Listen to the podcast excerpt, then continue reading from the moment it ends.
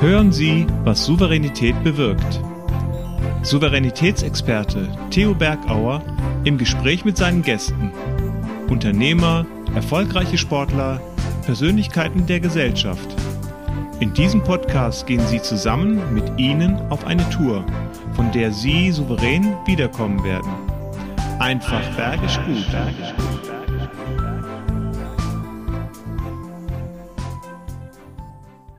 Ich liebe die Menschen und ich liebe die Berge und den Wettbewerb mit mir selbst.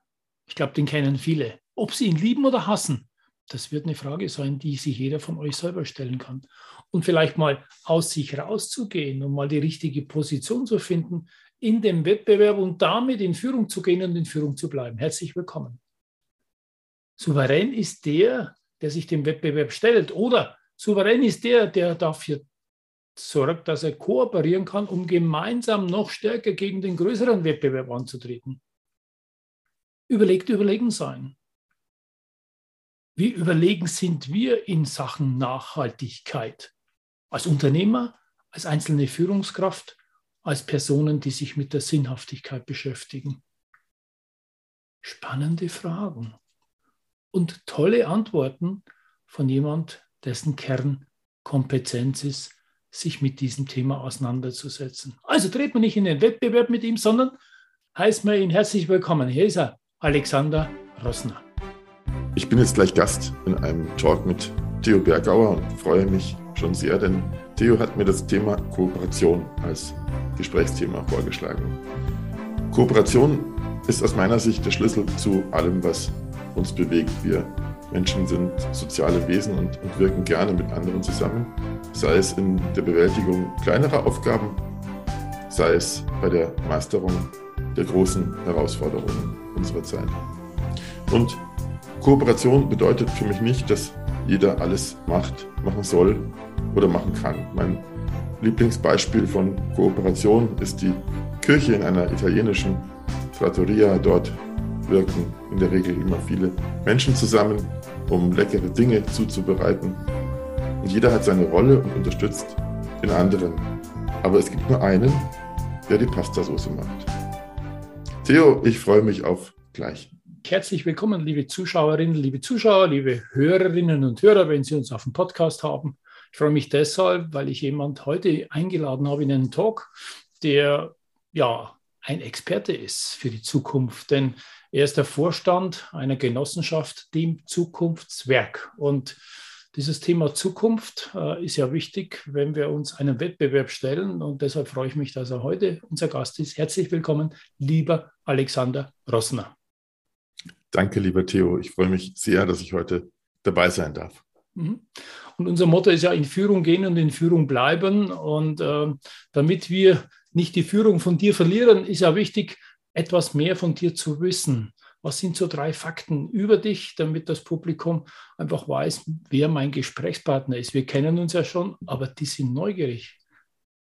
Drei Fakten über mich. Hm. Fakt eins ist, ich bin, das ist gleich das erste Outing, gelernter Anwalt und hm. praktiziere es auch noch ein bisschen.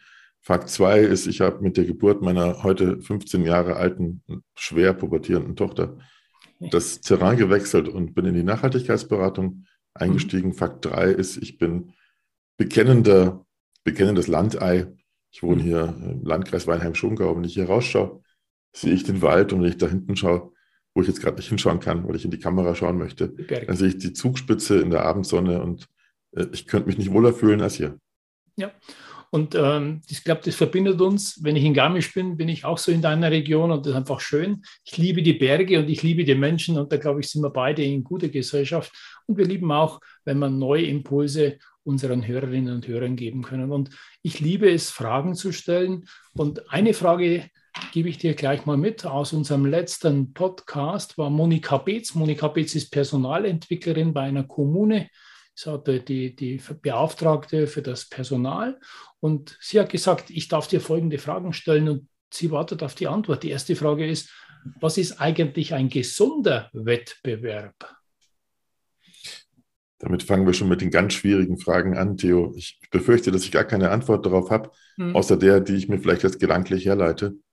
Denn ich glaube, dass wir in einer Zeit leben, in der es einen Wettstreit der Ideen geben muss, um, mhm. um die besten Konzepte hin zu mehr ökologischer Gerechtigkeit, auch mehr zu wirtschaftlichem Erfolg, dass man diese, mhm. diesen Gedanken vielleicht auch neu definiert. Und da ist es schwierig, wenn man nur auf ein oder zwei Konzepte aufsetzt. Deswegen würde ich unter einem gesunden Wettbewerb in diesem Kontext verstehen, dass es sehr viele Vorschläge gibt, die dann demokratisch diskutiert werden, sodass wir eine Chance haben, die kennenzulernen, zum einen, mhm. und zum mhm. anderen zu entscheiden, ähm, ob uns die gefallen und, und wenn ja, was wir für gute Ideen halten. Und mhm. das ist für mich, wäre für mich ein gesunder Wettbewerb. Ja. Gesund deswegen, äh, wenn ich diese Attributierung anschaue, weil sie uns eben in eine ähm, enkeltaugliche Zukunft führen können. Mhm. Ja, und das ist natürlich die Frage, für wen gesund, gell? Das ist ja genau das. Ähm, und ähm, Gesundheit ist für jeden anders definiert und deshalb macht es ja auch dieses reizvoll, den anderen zu verstehen, was versteht er unter gesunden Wettbewerb. Wie gelingt es dir da, die andere Seite ja. mal einzunehmen? In der Tat. Es, mhm. es, es, wird ja sehr häufig und es ist ja wahrscheinlich auch ein Phänomen unserer, unserer letzten 20 Jahre, insbesondere auch unter dem Einfluss der, der, der sozialen Medien, der sogenannten sozialen Medien, mhm. dass sehr starke Meinungen Gültigkeit für sich beanspruchen und man ja viel zu wenig auf die andere Seite hört. Das mhm. ist vielleicht was, was man als Jurist gelernt hat, dass, man, dass es eben mehrere Seiten gibt ja. einer Wahrheit und, und natürlich beansprucht man für sich immer im Besitz der reinen einen Wahrheit zu sein und dem anderen geht es womöglich genauso. Und wenn man anerkennt, dass es eben vielleicht auch mehrere Sichtweisen auf die gleiche mhm. Dinge, auf die gleichen Dinge und die gleiche Sachlage gibt, mhm. dann ist schon viel geholfen. Mhm. Also auch mal mutig, die, den anderen Standpunkt verstehen zu wollen und nicht so auf dem eigenen zu beharren, ist doch schon mal eine wichtige Erkenntnis daraus. Und ja. vielleicht diesen Wettbewerb mal aufzugeben, ich habe recht, ich habe recht, ich habe recht und ich habe recht. Und wenn keiner recht hat, dann habe erst recht ich recht. Also auch mal diesen Wettbewerb zu ver verlassen, weil wie ja. siehst du das, der Wettbewerb mit sich selber immer recht haben zu wollen? Ja, du hast gerade gesagt, den anderen zu verstehen. Das ist noch gar nicht mal so sehr der Anspruch, den ich habe. Ich würde vielleicht als vorgelagert ansehen die Frage, dass ich überhaupt mal wahrnehme, dass es eine andere Meinung geben kann, die Gültigkeit beansprucht. Ich muss die ja nicht verstehen, aber ich mhm. muss sie zumindest mal wahrnehmen als solche. Mhm. Und dann, dann, ist schon sehr viel von diesem Absolutheitsanspruch auch gebrochen. Ja. Ja, wahrnehmen und dann auch ähm, mal akzeptieren und vielleicht sogar mal hin, mal hören, überhaupt mal die Ohren aufzumachen, das zu hören zu wollen. Ja. Mhm. Absolut. Ja, und was die äh, Monika Betz noch hören will, ist natürlich eine Antwort auf eine zweite Frage. Ähm, die sagt, ist es denn nicht ein Widerspruch äh, dieser Wettbewerb, über den wir sprechen, dieser harte Wettbewerb im Vergleich zu einer Kooperation? Ja, da, da bin ich jetzt mit Sicherheit der falsche Ansprechpartner, um diese, um diese Frage aufzulösen. Das tut mir auch aufrichtig leid. Ich bin ehrenamtlich in der Gemeinwohlökonomie Bayern organisiert, dort im Vorstand. Und wir vertreten halt die Maxime, dass wir Kooperation über Wettbewerb stellen. Und wir sehen es schon als einen Widerspruch, wobei wir natürlich jetzt nicht, Theo, ähm, bitte die Frage aufmachen. Wir machen Rast mit Theos einfach bergisch. Raus aus Tipps. dem Tal, raus aus dem Tal. Du bist auf Wettbewerb und kennst gar nicht die Chance der Kooperation, weil du dich immer wieder dem Wettbewerb stößt. Damit du mit solchen Gedanken in Führung gehst, unternehmerisch oder selbst, gebe ich dir drei wertvolle Tipps. Erster Tipp ist, wo sind denn andere richtig stark? Also wo sind die dir voraus oder Unternehmen, die eine Marktposition, eine Führerschaft haben? Überleg mal, wo die sind und dann natürlich, was kann euch gemeinsam voranbringen? Zweiter Punkt ist Ideen. Ideen zusammenwerfen aus verschiedenen Sparten, mit verschiedenen Menschen in der Umfeld und natürlich mit verschiedenen Unternehmen. Macht Benchmark, macht wirklich ein Brainstorming. Nehmt euch die Zeit, Ideen auszutauschen und Benchmark zu betreiben, um daran gemeinsam zu wachsen, jeder für sich oder vielleicht in eine gemeinsame Idee, die ihr miteinander findet. Und dritter Punkt ist strategische Allianzen. Wo ist es sinnvoll zu kooperieren? Nimm dir mal zwei Projekte vor wo du sowohl strategisch kooperieren kannst, diese Allianz mit jemand aus der Nachbarabteilung, vielleicht mit einem Mentor, den du mit zu Rate ziehst, um persönlich in Führung zu gehen oder im unternehmerischen Sinne strategische Allianzen mit Geschäftspartnern, die dein Portfolio oder andere Dinge ergänzen, die du deinem Kunden oder damit der Dienstleistung anbietest. Du wirst sehen, Gedanken helfen dir, in Kooperation zu gehen und damit gemeinsam in Führung zu gehen. Viel Erfolg dabei. Dass es keine Vielfalt an Ideen geben kann, also einen Ideenwettbewerb, sondern mhm. dieses, diese Konkurrenz, die, die unser Wirtschaftssystem gegenwärtig ja noch bestimmt. Ich bin schneller, besser, höher, weiter, mhm. preisgünstiger als mein Wettbewerb. Ja. Das ist vielleicht was, was wir nochmal überdenken sollten. Mhm. Also insbesondere jetzt in Zeiten mit großen geopolitischen Verwerfungen und, und großen gesellschaftlichen oder Menschheitskrisen wäre mhm. es vielleicht gefragt, besser zusammenzuwirken, eher als sich einander zu konkurrenzieren. Ja, und zu reiben wahrscheinlich, zu reiben, ja, zu provozieren. Genau, und ich, ich, ich glaube schon, dass, dass es auf der einen Seite natürlich der, der Vielfalt an Ideen bedarf, aber auf der anderen Seite bedarf es deutlich mehr an Kooperation, als wir heute sehen, um die großen Menschheitskrisen zu bewältigen. Seien es ja. Pandemien, ja. sei es der Klimawandel, sei es eben auch so eine große geopolitische, geopolitische Verwerfung wie jetzt der aktuelle ja. Krieg in der Ukraine. Ja. Also da ist mit Sicherheit äh, ein Miteinander, ein Gemeinsam und das ist ja so die Klammer auch der Kooperation ähm, nicht einer siegt und die anderen verlieren, sondern alle gemeinsam zu gewinnen, weil es ums große Ganze geht, war ja auch bestimmt dann der Ansatz für euer Zukunftswerk. Das ist ja eine EG, eine eingetragene Genossenschaft. Mhm. Das ist ja ein Geschäftsmodell, das ja schon alt hergebracht ist, wenn ich mir die Raiffeisbanken anschaue, wenn ich mir viele, die Edeka, alle haben ja unter diesem Gedanken mal gegründet und sind heute noch erfolgreich. Warum denkst du, ist dieses Zukunftsmodell Genossenschaft wieder aktuell? Ich vermute, das geht so ein bisschen auf unsere Bestimmung zurück. Und es ist ja noch gar nicht so lange her, dass wir als Menschen um ein Feuer saßen, ein Mammut gebraten haben und uns gegenseitig vielleicht die Angst vor dem Tod genommen haben durch Geschichten, die wir uns erzählt haben. Mhm. Und ich glaube, dass wir damals wie heute verstanden haben, dass die großen Dinge dann überwunden werden können, wenn wir zusammenwirken, wenn wir zusammenstehen, wenn wir uns helfen, wenn wir solidarisch sind und den, den schwächeren Mitgliedern unserer Gesellschaft halt zur Seite stehen. Mhm. Und dieses Konzept der Solidarität ist lang genug vielleicht so ein bisschen in Vergessenheit geraten. Aber wie du so richtig, so richtig erkannt hast, Theo, die, die Genossenschaft ist so eine Rechtsform, die natürlich auf dem Zusammenwirken vieler zur Erreichung eines gemeinsamen Ziels beruht. Mhm. Das ist der Raiffeisenschen Gedanke, Raiffeisensche ja. Gedanke, ja. der uns durch die Raiffeisenbanken trägt, der uns durch die, die BayWAs trägt dieser mhm. Welt und, mhm. und auch solche, solche Organisationen wie die DENIC, also die die Einrichtung, die die, die deutschen ähm, Top-Level-Domains trägt, ist auch eine Genossenschaft. Und oh. international wäre es die Kooperative oder die Kooperativ oder die Kooperativa, die, ja. die meiste Rechtsform, um in Mastercard oder Visa oh. zu sprechen, mhm. mit, ich glaube, zwei Milliarden Menschen, die Eigentum an einer Genossenschaft haben. Oh. Und ich denke, das, das spricht eigentlich für sich, dass eben diese, diese, diese Vielzahl an Menschen gerne zusammenwirken, um ein, nochmal Reifeisen, gemeinsames Ziel zu erreichen. Mhm. Was der Einzelne nicht schafft, das schaffen ja. viele. Um vielleicht dann dem anderen Wettbewerb zu widerstehen. Also, dass man intern eine Genossenschaft oder einen Verbund hat, wo jeder einen Mehrwert hat, um dann gegen die, andere, die anderen ja, Märkte oder die anderen äh, Wettbewerber zu bestehen. Also, das vielleicht, ich so raus. Ja. Also, vielleicht, vielleicht war es auch tatsächlich historisch so. Ich, ich freunde mich eher mit dem Gedanken an, dass man unter Umständen gar nicht so sehr an den Wettbewerb gedacht hat, sondern einfach diese gemeinsame Zielerreichung vor Augen hatte, die einen mhm. zusammengeführt hat.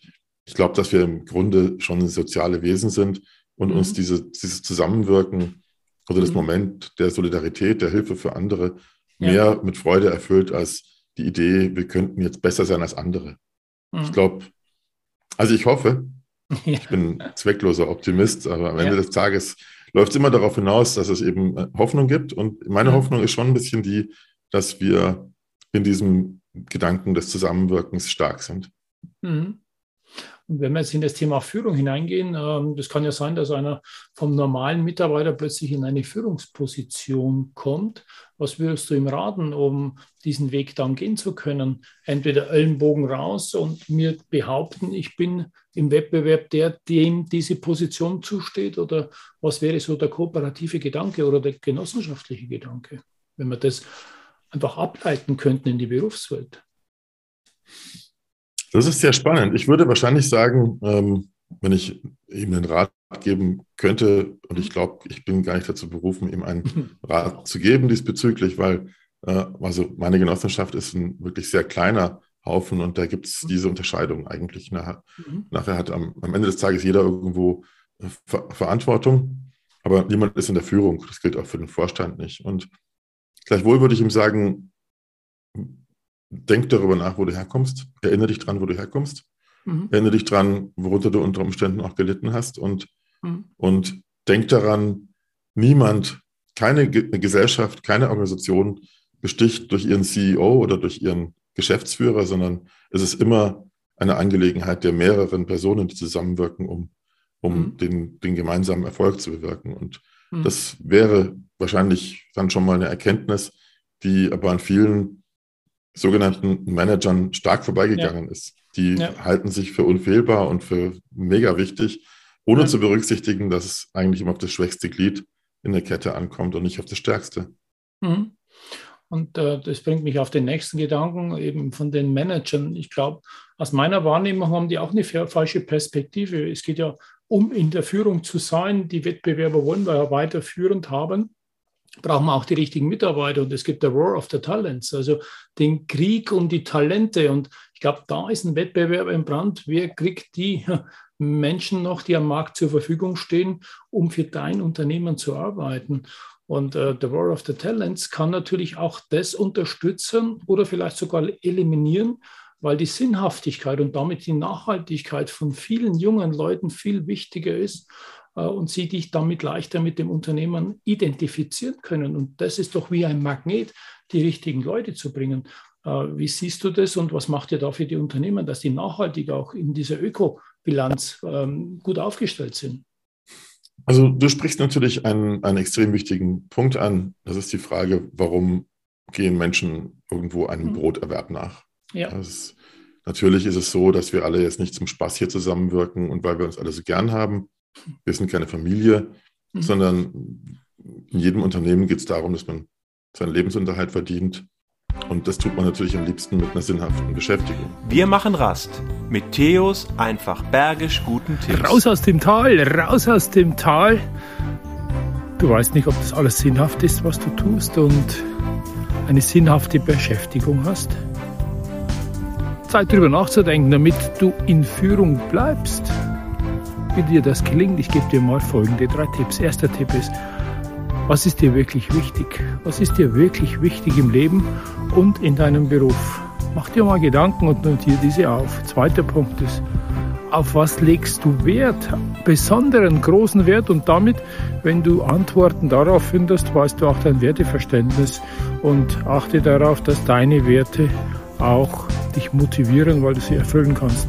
Und dritter Punkt, drei Schritte nimm die nächsten drei Schritte vor, damit du in ein sinnhaftes Leben kommst, damit genau du das machst, wo du Sinn siehst für, deinen, für deine Tätigkeit, für dein Umfeld und auch für das, was du dir vornimmst in deinem Werteverständnis. Du wirst sehen, wenn du alles das angehst, dann wird es wieder richtig bergisch gut. Viel Erfolg dabei. Ich denke, Unternehmen sind gut beraten, diesen Sinneswandel auch nachzuvollziehen. Als ich jung war, ging es um Geld, ging es um mhm. Macht und Einfluss. Und heute sind wir in einer Zeit, wo sich sehr viele Menschen die Frage stellen, was bewirke ich eigentlich durch meine Tätigkeit an mhm. sozialem Impact, an mhm. ökologischem Impact, an wirtschaftlichem ja. Impact? Und wie kann ich denn einen positiven Beitrag zur Gesellschaft leisten? Mhm. Ich, ich würde annehmen, Organisationen, die sich diese Frage nicht gestellt haben, die werden es schwer haben in der Zukunft. Mhm. Sie werden halt dann mit den Leuten arbeiten müssen, die übrig bleiben, die nicht andernorts mehr Sinn gefunden haben. Mhm. Und ich finde das auch im Sinne einer nachhaltigen Entwicklung eine, eine äh, hilfreiche Unterstützung sozusagen dieses Wandels. Mhm. Und ich will auch gar nicht sagen, dass Unternehmen, die daran nicht denken, jetzt irgendwo böse sind oder aus der Zeit gefallen. Aber ich fürchte, es wird diese Unternehmen überraschen, dass sie mit diesen tradierten Prinzipien, ich gebe den Leuten mehr Geld, dann tun sie auch, mhm. dann bringen sie auch mehr Leistung, dass ja. sie da nicht mehr so weit kommen und nicht mehr gut beraten ja. sind. Von daher, ich glaube, jedes, jeder Unternehmer, jede Unternehmerin muss sich die Frage stellen, was bewirke ich eigentlich gesellschaftlich? Mhm. Und wo stehe ich in zehn Jahren? Werden da meine Dienstleistungen und Produkte überhaupt noch nachgefragt werden? Ja. Angesichts eines sich wandelnden Bewusstseins, ähm, ja. an, angesichts eines sich wandelnden Nachhaltigkeitsbewusstseins, ja. Konsumbewusstseins. Und mhm. ich denke, es ist eine gute Idee, darüber nachzudenken, was man selbst mit seinen eigenen Talenten, mit seinen eigenen Leistungen, mit seinem Umfeld, Lieferanten, Kunden anfangen kann äh, und wie man sich tatsächlich auch unter Umständen als verantwortungsvolleres Unternehmen positionieren kann, als man es heute ist. Ja. Das wäre, also glaube ich, eine große diesen Übung. Wettbewerbsdruck zu haben und sagen, das wird von mir verlangt, eine Ökobilanz oder ähm, diese Ausgleichsmaßnahmen äh, zu finden, nur weil es verlangt wird, sondern ich glaube, die innere Überzeugung, das ist das, was ich ja. bei dir so raushöre. Mhm. Und das, das merkt man Unternehmen an, ob sie jetzt von verantwortungsvollen Menschen geführt werden, denen diese Dinge wichtig sind. Oder ob sie von Menschen geführt werden, die, denen diese Dinge nicht wichtig sind. Und da geht es gar nicht um einzelne Maßnahmen wie eine CO2-Emissionsbilanz oder einen Nachhaltigkeitsbericht, sondern es geht um ein kulturelles Verständnis. Mhm. Und das fängt an, vielleicht, also bei vielen Unternehmen fängt es an mit diesen ökologischen Themen. Die sind ja auch nicht gerade unwichtig. Ich würde sagen, bis vor kurzem war sicher der Klimawandel die größte Herausforderung, die wir als Menschheit hatten in dieser Generation. Mhm. Möglicherweise ist jetzt der, der Klimawandel einer, einer akuteren Bedrohungssituation, Krieg, ja. gewichen hinsichtlich der Bedeutung. Das mhm. mag sein. Aber nach diesem großen geopolitischen Zerwürfnis und nach dem Klimawandel kommen halt auch sehr viele soziale Fragen. Wie wollen wir miteinander leben? Ja, mhm. was, ähm, was ist die Zukunft der Arbeit beispielsweise? Ähm, mhm. Kann ich noch Leute, die heute am Bildschirm arbeiten, kann ich daran denken, dass, sie, dass ich die ernsthaft noch kontrollieren kann? Mhm. Ähm, wie schaffe ich es, diese Leute äh, so, diesen Leuten so viel Sinn zu geben, diesen, diesen Leuten auch dieses, diesen Mitmenschen das Gefühl zu geben, dass sie eine wichtige Funktion ausüben, eher als zu sagen, ja, ich zahle dem jetzt ja jedes Jahr, äh, jedes Monat ein gutes Gehalt, also wird der auch funktionieren müssen. Ja. Und das ist tatsächlich ein, ein, größerer Wandel im Selbstverständnis von Unternehmen, die sich in der, in der, Vergangenheit vielleicht auch viel zu wichtig genommen haben. Weil am Ende des Tages, wenn wir über große Brands reden, dann reden wir über einen virtuellen Wert. Es ist eine Marke, aber es ist kein menschliches Gefüge wie eine Familie oder eine Gemeinde oder so, die, die einen natürlichen Zusammenhalt empfindet, sondern mhm. es ist eine Brand, die funktionsbezogen zusammenarbeitet. Mhm. Denkst du, dass Startups noch diesen Brand eher haben, wenn du sagst, ihr seid relativ klein mit eurer Genossenschaft, äh, dass so ein Brand, so eine, so eine Situation bei, bei kleinen, familiengeführten oder Startups, wo alle von der gleichen Idee besessen sind, leichter zu finden ist? Ich glaube tatsächlich ja. Mhm. Also ich sehe das sowohl im politischen Kontext als auch im Unternehmenskontext. Die kleineren Einheiten haben sehr viel mehr Zusammengehörigkeitsgefühl. Mhm. Sei es jetzt ein kleines geführtes Unternehmen versus eines großen mit mehreren hunderttausend Leuten ähm, ausgestatteten internationalen Brands. Oder nimm die kleine Gemeinde, in der ich mich vor Ort ehrenamtlich einbringen kann, versus die Weltgemeinschaft. Mhm. Du hast einfach in den, je größer die Einheiten sind, desto, desto weiter divergieren die Interessenlagen, desto weiter divergieren divergieren kulturelle Hintergründe, Bildungshintergründe, mhm. aber eben auch Wünsche, äh, was das Zusammenleben betrifft. Und das ist bei einer, ich sag mal, politischen Einheit genauso wie in einer Unternehmenseinheit. Deswegen natürlich haben die kleinen, äh, haben die kleinen Einrichtungen hier sehr viel mehr Dynamik und auch sehr viel mehr Zusammengehörigkeitsgefühl. Und das ist auch die große Stärke dieser mhm. kleinen Unternehmen. Ja.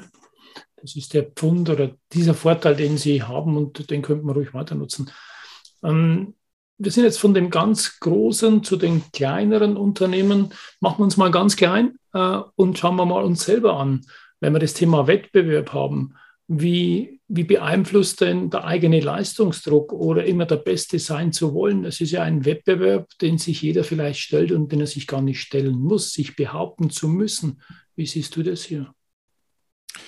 Ich sehe das tatsächlich sehr kritisch, auch mhm. deswegen, weil ich unlängst durch so eine persönliche Krise auch durchgegangen bin, in der ich festgestellt habe, dass ich, ich bin jetzt Ende 50, einen, einen Großteil meines Lebens einfach in einer Überlastsituation zugebracht habe. Mhm. Das war dann nicht nur beruflich, sondern sicher auch familiär und ähm, was Hobbys betrifft. Ähm, und es ist so ein bisschen wie bei einem, bei einem Bergsteiger, der sich einfach viel zu viele Rucksäcke äh, auftut. Ja. Das ist per se, das jeweilige Gewicht eines Rucksacks ist nicht so dramatisch, aber die Summe der Gewichte der Rucksäcke, mhm. die man sich auftut, ist dann am Ende des Tages größer, als man verkraftet. Mhm. Und ich glaube, dass unsere, also meine Generation, die wuchs mit diesem Gedanken auf schneller, höher, weiter, Leistung mhm. und so weiter. Ja. Und man hat vernachlässigt, die persönliche Leistungsgrenze im Blick zu behalten. Es galt als cool, wer 250 Stunden im Monat gearbeitet hat. Und drunter mhm. war das halt irgendwie, du kennst ja diese Sprüche, ein Halbtagsjob, ja. ja. Und das war natürlich Raubbau an, an uns selbst oder wer das auch heute noch tut, äh, es ist gut mhm. beraten, mal darüber nachzudenken, ob es ihn mit Glück erfüllt. Und wenn ja, dann kann man es ja unter Umständen beibehalten unter Berücksichtigung dieser Leistungsgrenze. Wenn nein, dann, dann muss man sich überlegen, was kann ich anders tun. Und mhm. Ich glaube, äh, dass das ein ganz, ganz, ganz schwieriges Thema ist. Und wer da seine Grenzen nicht kennt, der riskiert schlicht und ergreifend seine Existenz. Ja. Und je früher Menschen erkennen, die unter dieser Überlast stehen, dass diese Konkurrenz zu sich selbst auch gewisse natürliche Grenzen haben muss, ansonsten existenzgefährdend ist. Ja. Und wer das nicht schafft, der, der ist großen Risiken ausgesetzt. Ja, also sich nicht mit anderen zu vergleichen, sondern hineinhören. Und ich weiß ja, du hast auch ein hehres Ziel zu sagen, äh, ich will mein Leben dieses Jahr verändern und ich will mal nicht permanent nur im Office sein oder beim Kunden, sondern ich will draußen in der Natur sein und auch da erreichbar sein und einfach zu merken, ich verändere was. Und das ist weg von dem Leistungsanspruch, sich mit anderen zu vergleichen, sondern genau das, was du gesagt hast. Was ist dir wirklich wichtig und auf diese Bedürfnisse einzuzahlen, weil das ist auch wieder nachhaltig, weil wenn es dir gut geht, wird es dem Umfeld gut gehen und jeder hat einen großen Nutzen daraus. Mhm. Da stimme ich dir zu. Mhm. Und es ist ja auch so, dass wir, also es ist jetzt nicht so, dass ich jetzt in einer persönlichen Überlastsituation stünde. Und wenn man über Nachhaltigkeit nachdenken darf, ist es ja ein Privileg. Dann muss ich aber auch diesem Gedanken der Nachhaltigkeit, der ja bedeutet, ich erhalte Substanz, mhm. entsprechend leben. Ja. Um es eben, wie du gerade sagtest, auch anderen vermitteln zu können, glaubwürdig, glaubhaft. Ja. Und ähm, da ist es vielleicht auch ab und zu erforderlich, dass man bewusst auch Auszeiten nimmt und bewusst sagt, ich ich möchte eben nicht jeden Tag neun, zehn Stunden arbeiten, auch wenn ich ein tolles, äh, einen tollen Inhalt habe, einen tollen Arbeitsinhalt habe. Und, mhm. und das ist sicherlich ein Privileg, aber ich schaffe es eben nicht, kreativ zu bleiben oder zu sein, wenn ich in diesem Hamsterrad bleibe, egal welchen Inhalt dieses Hamsterrad mhm. hat. Ja. Das ist einfach immer zu viel. Und ja. zu viel an Arbeit bedeutet einfach einen großen Verzicht an Lebensqualität. Und wir müssen uns vergegenwärtigen, auch wenn wir uns unsterblich, für unsterblich werden, wir sind, ähm, wir sind, wir haben ein endliches Leben und jeder Tag, den wir verbringen, der ist unwiederbringlich ja. fort. Ja. Und deswegen ist es so wichtig, sich zu überlegen, wofür stehe ich wirklich, was möchte ich wirklich und wonach mhm. strebe ich. Mhm. Das stimmt. Ja, und da mal nachzudenken, also ich würde einfach sagen, sogar vorauszudenken, weil Nachdenken kommt meistens dann, wenn man einen Schuss vor dem Bug bekommen hat und dann ist schon meistens zu spät. Deshalb nachhaltig wäre, vorauszudenken und mal, wie du gesagt hast, zu überlegen, was ist mir wichtig, ähm, was verstehe ich unter dem Thema Wettbewerb, mit wem will ich mich messen, muss ich das überhaupt oder ist es ein Nachhaltigkeitsgedanke? Ja, sehr gut.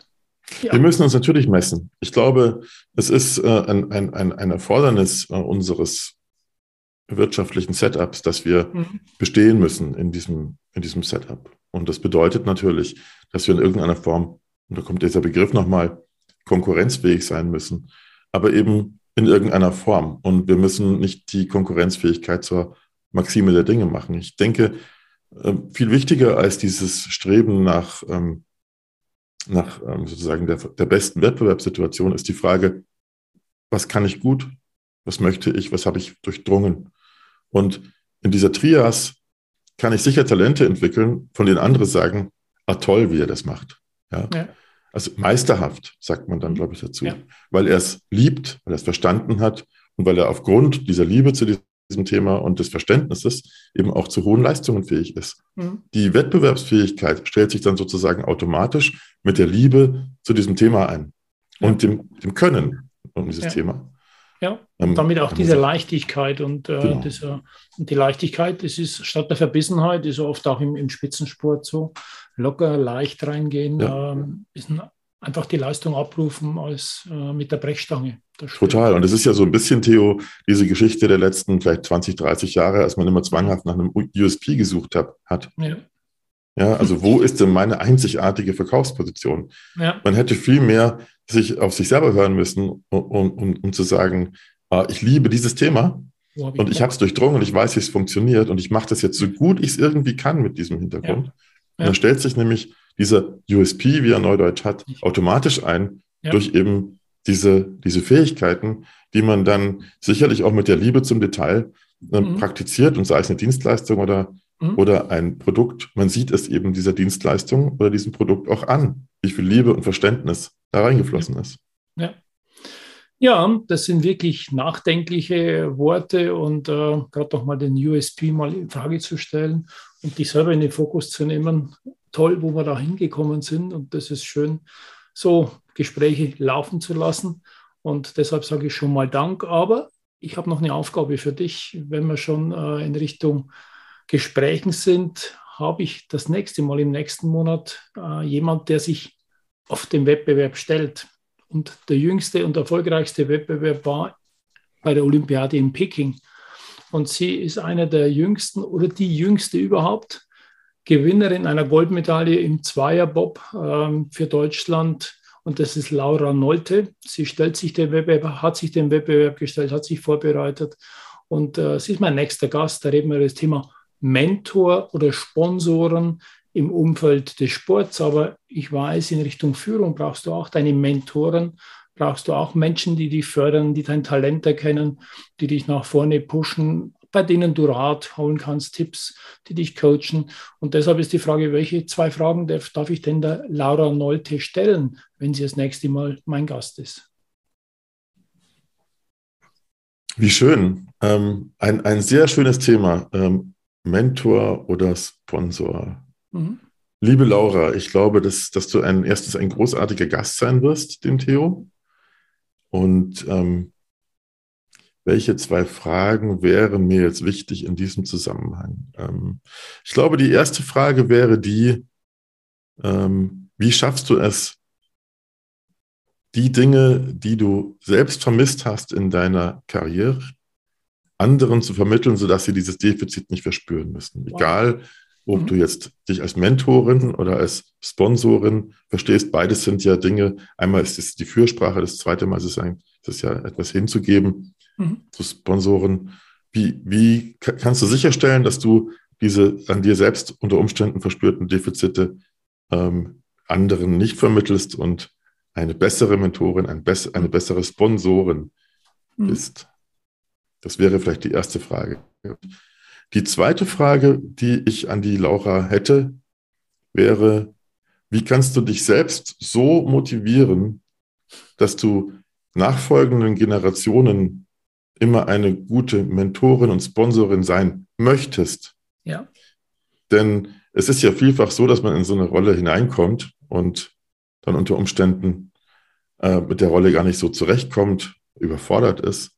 Und das ist ja eine sehr schöne Rolle, es ist ja eine gebende Rolle als Mentorin oder als Sponsorin für jemanden zu fungieren. Und ähm, ich würde, ich hätte kein Konzept dafür, weil ich bin nicht in der Situation, aber ich mhm. könnte mir vorstellen, dass es sehr schwierig ist, sich da stets so zu motivieren, dass man eben auch dauerhaft eine gute Mentorin, Sponsorin in diesem Zusammenhang ist und bleibt. Mhm. Zwei wertvolle Fragen. Ich nehme sie mit in meinen geistigen Rucksack und du kannst neugierig dann unseren Talk hören und die Antworten äh, für dich dann nutzen. Und was wir genutzt haben, war deine Zeit. Ich musste gar nicht lange den Wettbewerb um an dir zerren. Ich brauche dich, ich will dich. Du bist mir empfohlen worden von meinem besten Freund. Und das ist eine Freude gewesen, mit dir über das Thema Wettbewerb zu sprechen. Hab einen riesen herzlichen Dank. Und äh, wir sehen uns mal dann in den Bergen, am Fuße der Berge und werden das Thema weiter miteinander besprechen. Es hat mir sehr, sehr viel Freude gemacht. Ich freue mich schon sehr drauf, Theo, Alexander. dass wir uns in unseren Campern irgendwo ähm, ja. in, ein, am Fuße eines schönen Berges begegnen und dieses Gespräch fortsetzen, über das ich mich außerordentlich gefreut habe. Hab vielen okay. lieben Dank. Ich weiß, dass es heute auch insbesondere angesichts der familiären Umstände ja. für dich nochmal eine, eine Widmung war, dass du ja. hier diese Zeitschiene für mich geopfert hast. Vielen lieben Dank. Dir einen schönen Abend und den Gästen bleiben Sie gesund und guter Dinge.